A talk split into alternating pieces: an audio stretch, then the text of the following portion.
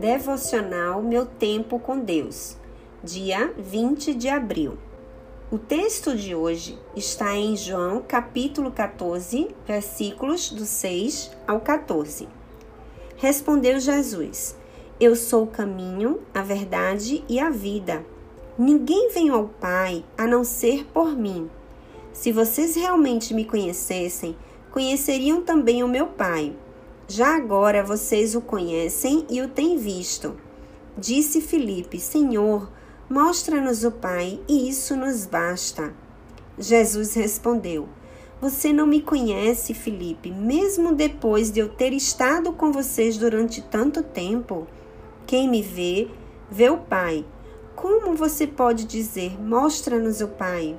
Você não crê que eu estou no Pai e que o Pai está em mim? As palavras que eu digo não são apenas minhas. Ao contrário, o Pai que vive em mim está realizando a sua obra. Creiam em mim quando eu digo que estou no Pai e que o Pai está em mim, ou pelo menos creiam por causa das mesmas obras. Digo a verdade: aquele que crê em mim fará também as obras que tenho realizado. Fará coisas ainda maiores do que estas porque eu estou indo para o Pai. E eu farei o que vocês pedirem em meu nome, para que o Pai seja glorificado no Filho. O que vocês pedirem em meu nome, eu farei. O tema de hoje é: Ele era quem dizia ser. Depois da subida de Jesus aos céus, os discípulos compreenderam então plenamente o cumprimento das suas palavras. Agora eles entendiam a crucificação, ressurreição e ascensão. Perceberam que as profecias se haviam cumprido literalmente. Sabiam agora que Jesus era tudo quanto afirmava ser. Até então, eles não haviam percebido os poderes de Jesus.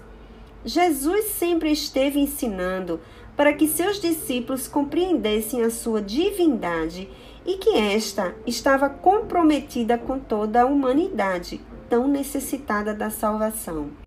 Ele veio ao mundo para que o homem pudesse se achegar a Deus, tão afastado estivera do Criador. E aos discípulos, homens comuns como os demais, ele sempre desejou os fortificar para que, por meio deles, a humanidade fosse capaz de renovar o desejo de buscar o Pai. Deus se revelou nele para que pudesse se manifestar no ser humano através de seus discípulos. Jesus lhe revelou qualidades e exerceu poderes para que os homens, por sua vez, pudessem exercer autoridade através da fé nele. Sua santidade foi mostrada para que os seus seguidores humanos pudessem também vir a recebê-la, se fossem sujeitos a Deus como ele o foi. Reflexão: Você tem buscado realizar as obras que Jesus nos ordenou a fazer?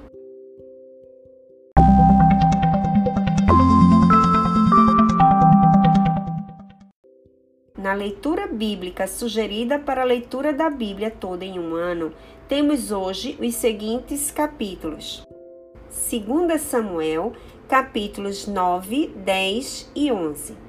No capítulo 9, Davi restitui as terras a Mefibosete, neto de Saul, por causa da sua amizade com Jonatas.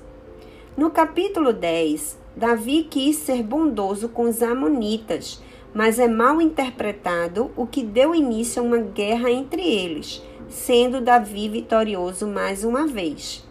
No capítulo 11, Davi se envolve com Batseba, uma mulher casada, e envia o marido dela para ser morto na batalha.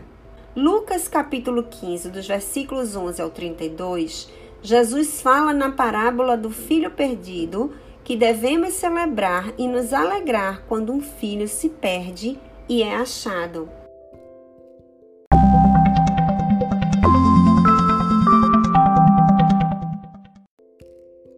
Leiam esses capítulos, compartilhem esse devocional e até a próxima.